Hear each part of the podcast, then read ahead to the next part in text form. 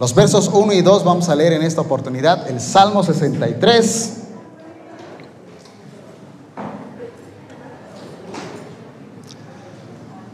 Salmo 63, se lo voy a leer la versión Reina Valera, la que seguramente todos tienen, dice así, Dios, Dios mío eres tú, de madrugada te buscaré, mi alma tiene sed de ti, mi carne te anhela, en tierra seca y árida donde no hay aguas, para ver tu poder y tu gloria, así como te he mirado en el santuario.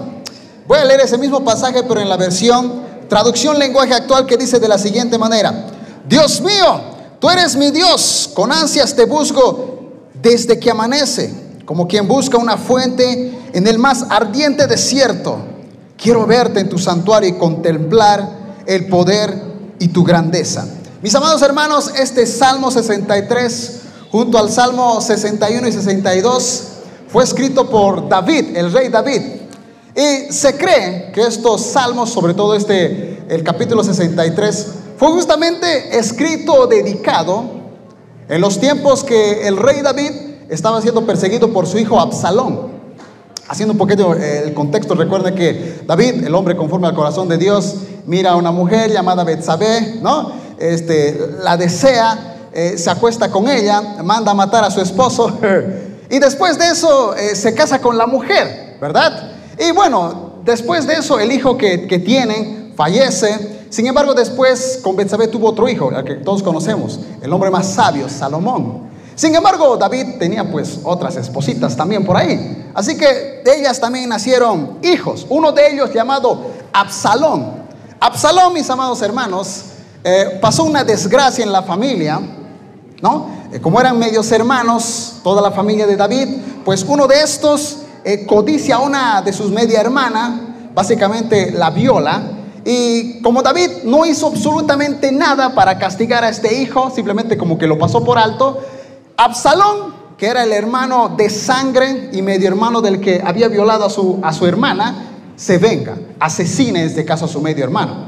Y David no hace absolutamente nada. Y evidentemente Absalón dice, este rey no hace absolutamente nada. Así que creo que lo que yo puedo hacer es vengarme y trata de quitarle el puesto al rey David. Así que David, de su trono, de su zona de confort, decide escapar y decide huir. Y Absalón se queda por un tiempo ahí, en el palacio. Y justamente en esa huida, en esa desesperación donde casi lo había perdido todo, es que escribe uno de estos salmos, su búsqueda. Y me encanta porque el versículo dice, mi alma tiene sed de ti, mi carne te anhela. Yo tengo unas preguntas, amados hermanos. ¿Qué tanto anhelas la presencia de Dios en tu vida? ¿Cuándo fue la última vez que cuando estabas buscando en tu intimidad con Dios no quisiste detenerte, quisiste seguir orando, seguir orando, pero, ay, ya, ya, tengo que ir a trabajar. Ay, pues, ni modo, ya tengo que hacer tal actividad o hasta tengo que venir a la iglesia. ¿Cuándo fue la última vez? No por obligación, por si acaso, sino porque realmente te deleitabas en tu presencia, que como David decías, eh, mi, mi, mi alma tiene sed de ti. Mi carne te anhela. ¿Cuándo fue la última vez? ¿Cuándo fue la última vez que terminando el culto, el momento de la alabanza de oración, como anoche, ¿verdad? anoche fue gloriosa la noche que tuvimos, pero después de eso, ¿cuándo fue la última vez que después de una noche espectacular, vas a tu casa y en vez de prender la tele o dormirte, sigues buscando la presencia de Dios? ¿Cuándo fue la última vez? Dice, por ejemplo, el Salmo 27.4, Dios mío, una sola cosa pido una sola cosa deseo.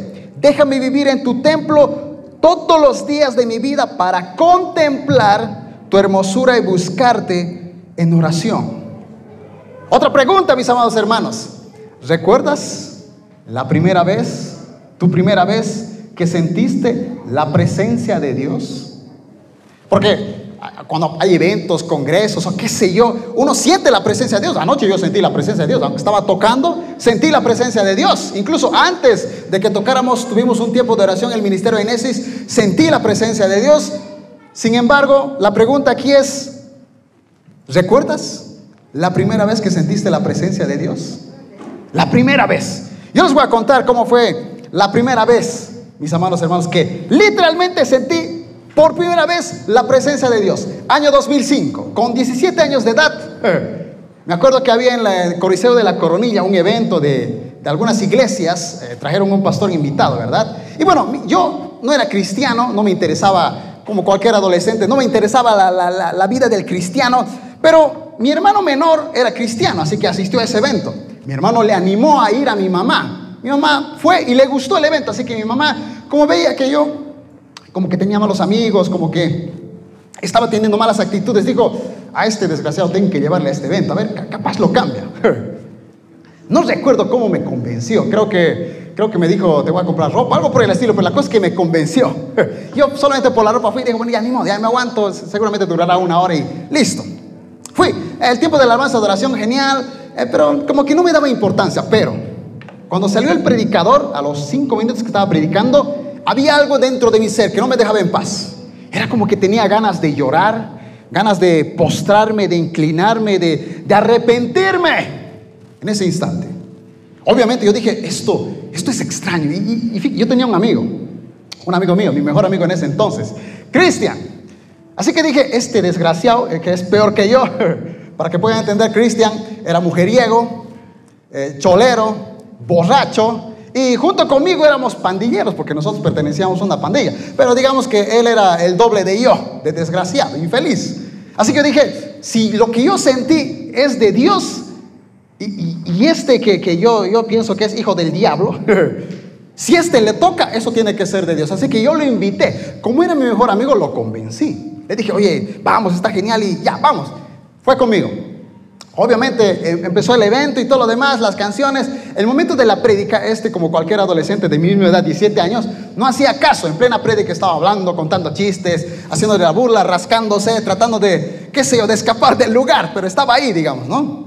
Fue tanta su incomodidad que tanto me estaba empezando a hablar que, que los hermanos de al lado, que eran cristianos, se molestaban y decían, ¡ay, jóvenes, cállense!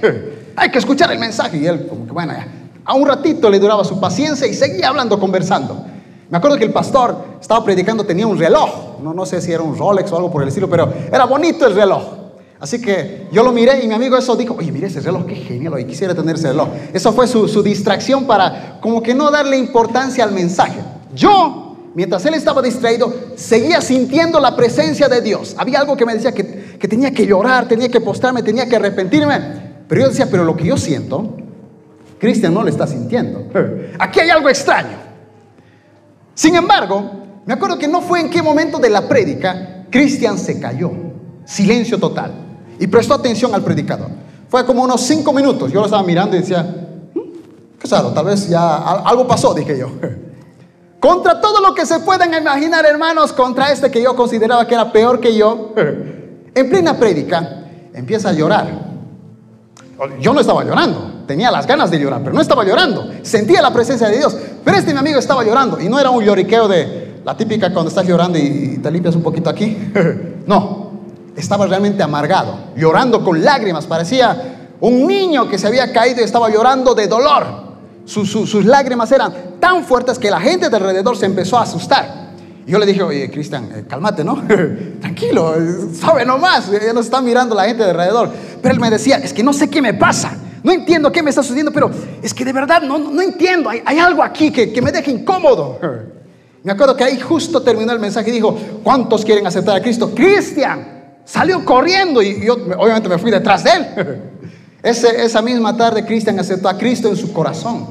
Y eso, me acuerdo ese mismo instante, el, el, pastor dijo, ok, vamos a hacer una lista, ¿quiénes quieren bautizarse? Porque esa es la conversión real. Cristian, el primero en anotarse. Obviamente ese día yo experimenté por primera vez lo que era sentir la presencia de Dios. ¿Te acuerdas tú la primera vez que sentiste la presencia de Dios? Ahora la pregunta es, ¿eso que sentiste esa vez, ese deseo de arrepentirte, de buscar, de orar, ¿lo sigues sintiendo?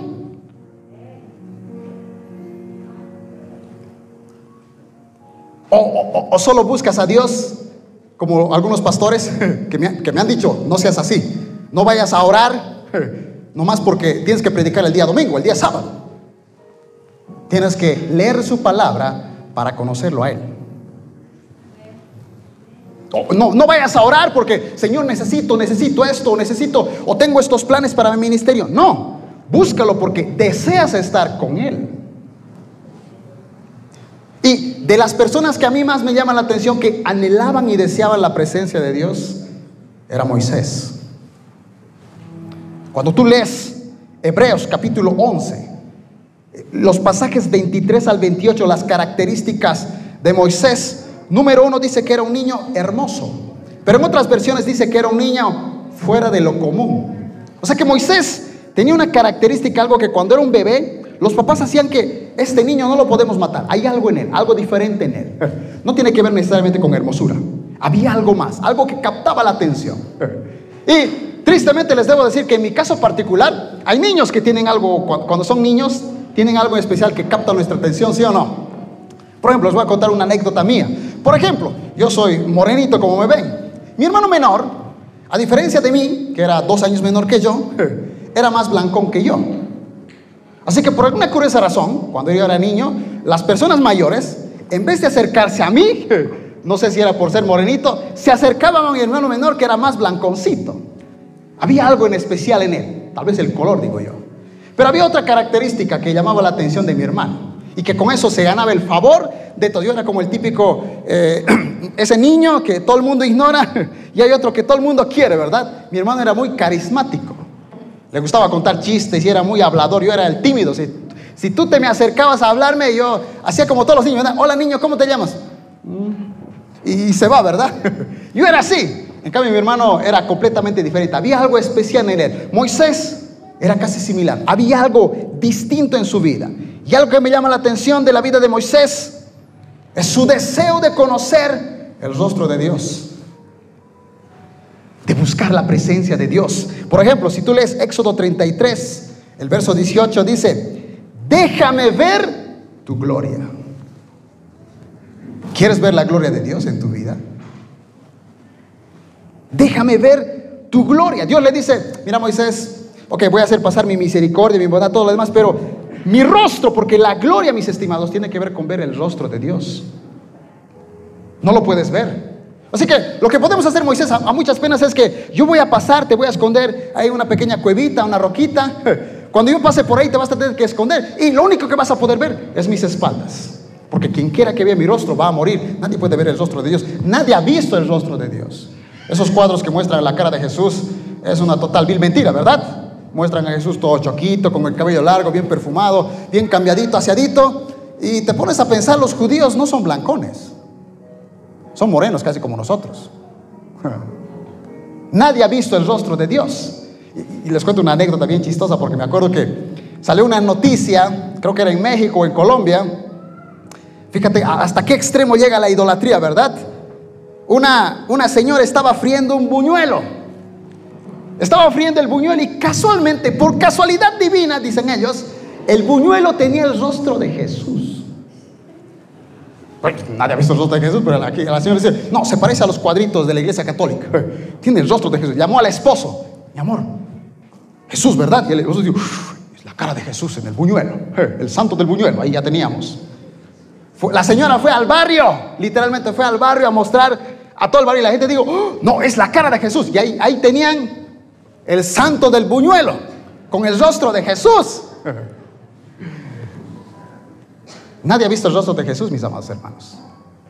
Sin embargo, Moisés quería ver su gloria, en este caso su rostro. Antes, mis estimados, antes de que Moisés viniera con el rostro resplandeciente, antes de ver el mar abrirse en dos, imagínense qué semejante locura. No, yo, si alguien viene aquí y me trae un bañador y divide el agua en dos, yo me arrepiento hasta por las dudas. Pero imagínense abrirse el mar en dos, las diez plagas sobre Israel, que, cae maná del cielo, codornices que descienden. Eh, eh, el libro de Éxodo dice que las codornices caían al, piso, pero cuando tú lees el libro de números es más detallado. Dice que las codornices no podían volar a más de un metro. O sea que las codornices a un metro más o menos aquí estaban intentando volar. y no podían volar porque era como, como un techo sobrenatural que Dios había puesto. Así que era como que si tú ibas con tu bolsa, eh, te metías ahí, qué sé yo, 20 codornices para tus eh, codornices quindón, algo por el estilo, digamos, ¿verdad? Esa era la gloria de Dios. Pero antes de que eso sucediera, Moisés tuvo un encuentro con Dios en la zarza. Su primer encuentro con Dios cambió su vida, dejó su comodidad y fue a hacer algo que antes nunca había hecho. La pregunta es, cuando tú tienes un encuentro con Dios, algo cambia en tu vida. Ya no te interesa porque el libro de Hebreos dice que Moisés prefirió ya no ser llamado hijo de la hija del faraón. Prefirió dejar todo eso por servir a su creador. Y una cosa que a mí me llama la atención de Moisés es que, por ejemplo, cuando preguntamos, ¿por qué Moisés sacó al pueblo de Israel de Egipto? ¿Cuál fue el propósito, hermanos? Por lo general la respuesta que siempre escucho es decir, la tierra prometida, ¿verdad?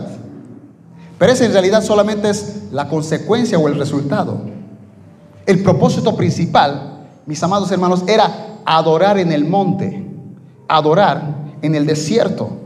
Éxodo 3:12 dice, Dios contestó, yo estaré contigo y esta será la señal de ti para que sepan que yo te envié. Cuando hayas sacado de Egipto al pueblo, adorarán a Dios en este mismo monte. Ese era el propósito, sacarte de Israel para que te vuelvas un adorador. Adorador, mis amados hermanos, significa alguien que ama de forma extrema. ¿Han visto los enamorados? Las locuras que hacen por amor. ¿No? Gastan dinero, gastan, qué sé yo, muchas, hacen locuras por amor. Alguien que es un adorador hace locuras por Jesús, por su creador. Gasta su tiempo en las cosas de Dios. Gasta su plata en las cosas de Dios. ¿Por qué? Porque está enamorado. Es un adorador. Dios quería sacar a Egipto para que justamente vayan a ese monte a adorar. Y vuelvo a preguntar, ¿anhelas la presencia de Dios? ¿Estás dispuesto a pagar el precio? Porque no, no, no, no se va así por así a la presencia de Dios, mis amados hermanos. Por ejemplo, se los voy a leer. Cuando tú lees, por ejemplo, Éxodo, capítulo 19, el verso 18, fíjense, ¿se que el pueblo de Israel salió de Egipto, verdad? Tiene que ir al monte. Dios iba a descender ese monte. Te voy a especificar cómo Dios descendió ese monte. Dice el verso 18, todo el monte Sinaí humeaba, porque Jehová había descendido sobre él en fuego, era como un volcán. Y humo subía como el humo de un horno. Y todo el monte se estremecía de engrama, es decir, había una especie de terremoto. El sonido de la bocina, que era una, una especie de trompeta, se aumentaba en extremo. Y cuando Dios hablaba con Moisés, dice que era como voz de truenos. Es como si, imagínate que Dios dijera, estimado eh, central misionera, voy a tener un encuentro con ustedes. Voy a descender, qué sé yo, aquí al, montecito, aquí donde está el Cristo, digamos, pongámosle así. Y cuando descienda y, y vemos que ahí está Dios, hay fuego, hay humo, hay temblor, hay ruidos, hay relámpagos. ¿Tú subirías ese monte? ¿Ah? Imagínate un volcán. ¿Tú subirías ahí? Dios está ahí, pero ¿tú subirías? Difícil, ¿verdad? Ahí tiene sentido por qué la gente no subió, porque dice que la tierra estaba temblando y la gente dijo, Moisés, no podemos subir. Solo, ¿sabes qué, Moisés? Vos subís porque vamos a morir. Está, está viendo rayos, relámpagos. Si subimos ahí, nos vamos a carbonizar. La gente tenía miedo de la presencia de Dios. de Dios. Porque ante la presencia de Dios, mis amados hermanos, tiene que haber santidad absoluta. Ese es el precio. Y santidad tiene que ver con estar apartado. La pregunta es, ¿tú estás dispuesto a pagar el precio de su presencia? Cuando tú lees el libro de Ma- de Mateo, especifica, dice que cuando Jesucristo vuelva en su gloria, su gloria va a ser tan fuerte, tan grande, que el sol se va a oscurecer. La luna se va a volver como sangre. Aún el Apocalipsis dice que cuando se establezca Dios en su reino, su gloria va a iluminar todo. No va, no va a hacer falta ni luna, ni sol. Así es la gloria de Dios. Ante la gloria de Dios hay una luz tan fuerte, mis amados hermanos, que cuando tú te acercas, toda mancha de tu vida se hace evidente. No necesitas que venga un super predicador. Hay gente que está esperando, no, yo sí, si viniera eh, fulano de tal, este super predicador, mi vida cambiaría. Por más que venga, si tú no buscas el rostro de Dios, no va a cambiar tu vida. El que cambia no es el hombre, es Dios. Yo necesito a Dios para cambiar mi vida. Necesito acercarme a Él. Por eso es importante, mis amados hermanos, pagar ese precio. Porque cuando tú te acercas a Dios, uno está sucio por tantos pecados que cometemos, hermanos. Y uno no se da cuenta de, los pecados que uno puede cometer. Pero cuando te acercas a esa luz, toda mancha, dices, oye, ¿sabes qué? Soy celoso. Soy envidioso. Soy rencoroso. Es más, este desgraciado no me cae, ni, ni lo quiero saludar. Todo eso se nota. ¿Dónde? ¿En la presencia de Dios? Claro que sí. Ahí se nota. Yo cuando veo hermanos que son mediocres espiritualmente y dos, tres años siguen con esa misma mediocridad, son personas que no buscan el rostro de Dios. Porque aunque tengamos fallas, mis amados hermanos, con el pasar de los años cambiamos. Dice Filipenses 1.6, ¿verdad? Y el que comenzó la buena obra, la irá perfeccionando hasta el día de Cristo Jesús. Es decir, que hasta el día que Cristo venga, y no sabemos si va a venir todavía, pero hasta el día que Cristo venga, nuestro crecimiento es constantemente, ¿verdad? La santidad, mis amados hermanos, no es como que he orado 40 días y ya soy santo. Uh, oh, rara, y empieza a hablar en lenguas todos los días. No es así la santidad. Es todos los días. Es un entrenamiento constante. La pregunta es, cuando un atleta, o póngale de fútbol, cuando un muchacho quiere ser el próximo Messi, ¿qué tiene que hacer? Entrenar, ¿verdad? O todos los días tiene que mirar tele. Ah, no, yo mágicamente, dicen que pateo bien, así que voy a mirar la televisión y mágicamente voy a meter gol el día de mañana. Claro que no, entrenamiento. En el ámbito espiritual es exactamente lo mismo, mis amados hermanos. Si tú quieres deleitarte en la presencia de Dios, si tú quieres amar la presencia de Dios, tienes que entrenar tu cuerpo. El espíritu está dispuesto, la carne es débil. Tu carne no quiere orar. Tu carne no quiere leer la palabra de Dios. Tu carne ni siquiera quiere venir a la iglesia. Tu espíritu sí quiere. Pero ¿cómo puedes dominar tu carne? A través de la oración, a través de la búsqueda de Dios todos los días. Lo que estoy diciendo, mis amados hermanos, no, no es algo que me estoy inventando. Por ejemplo, se los voy a leer. Voy a leer el pasaje de Primera Corintios capítulo 9, verso 25, dice, los atletas, dice el apóstol Pablo, se entrenan con disciplina. Lo hacen para ganar un premio que se desvanecerá. Pero nosotros lo hacemos por un premio eterno.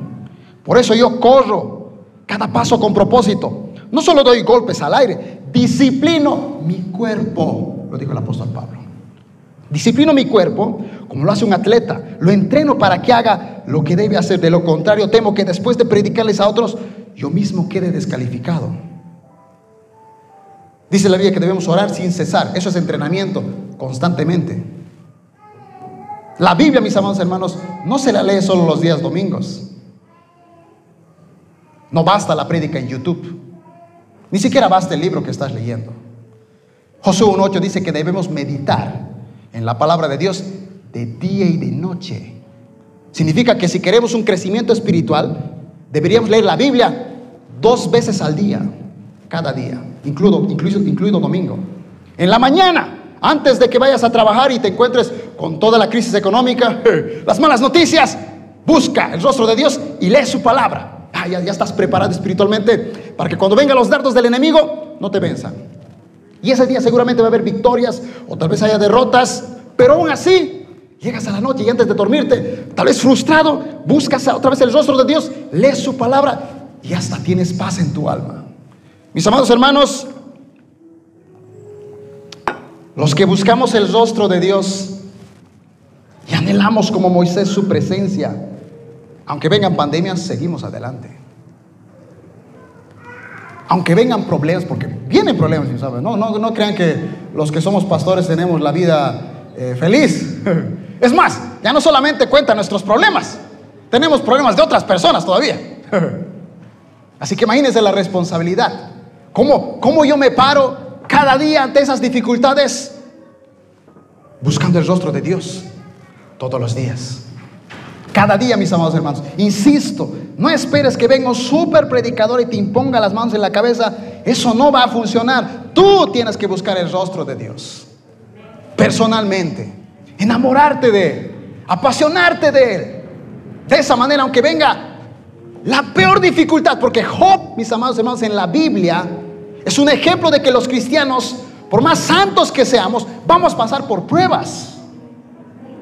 Y si tu espiritualidad está como la batería del celular al 5% y no te conectas con Dios, vas a morir. ¿Cuántas personas por la pandemia ya no vienen?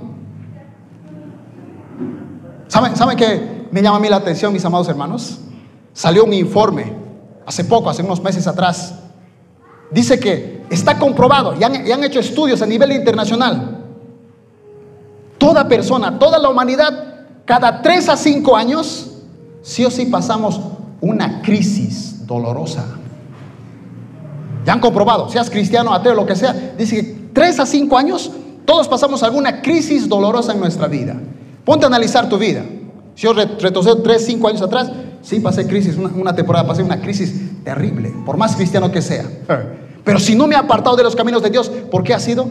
Por buscar el rostro de Dios. Quiero terminar con esto, mis amados hermanos. Porque es importante buscar el rostro de Dios, anhelar su presencia. Cuando yo me convertí en el año 2006 con 18 años de edad, no oraba, no leía la Biblia. Venía a la iglesia, aquí leía la Biblia en la iglesia. En la iglesia oraba. Así que fue cuestión de tiempo, ¿verdad? Llegó enero del 2008 con 20 años y me fui de la iglesia.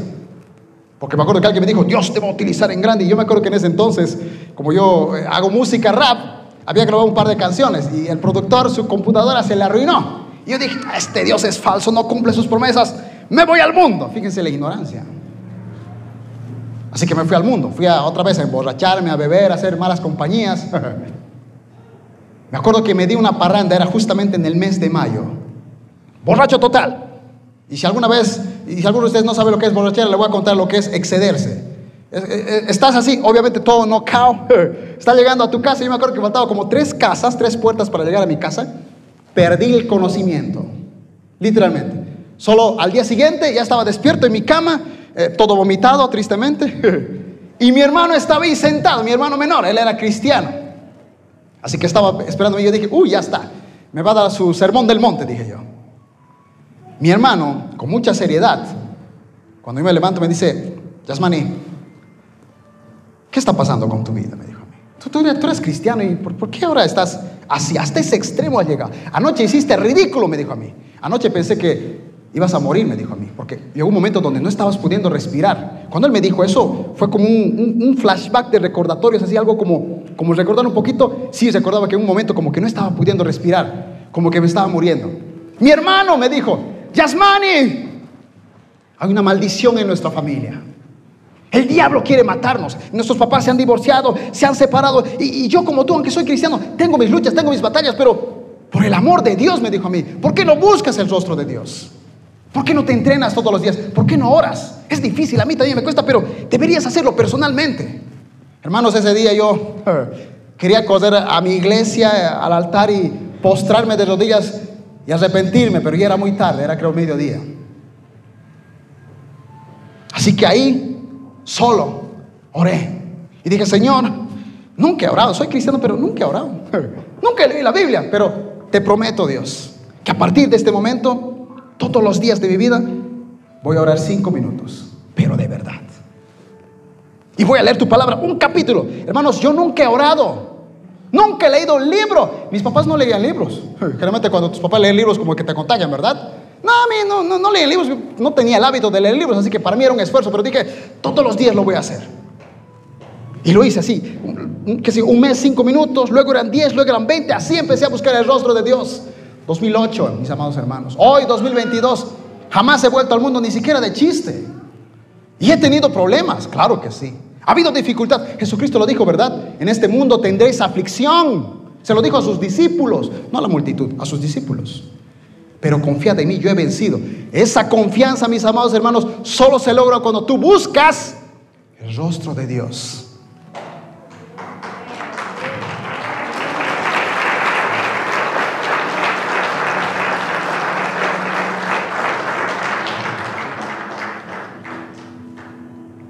Dice el Salmo 63, ¿verdad? Mi alma tiene sed de ti. Mi carne te anhela. Ya me imagino ya a Moisés diciendo, déjame ver tu gloria. ¿Hay alguien aquí que quiere ver la gloria de Dios? Que quiere pagar el precio de su presencia. Que dice, Señor, yo necesito de ti. No necesito un libro. No necesito un super predicador. Necesito de ti. De tu presencia. De tu gracia. Póngase de pie, hermano.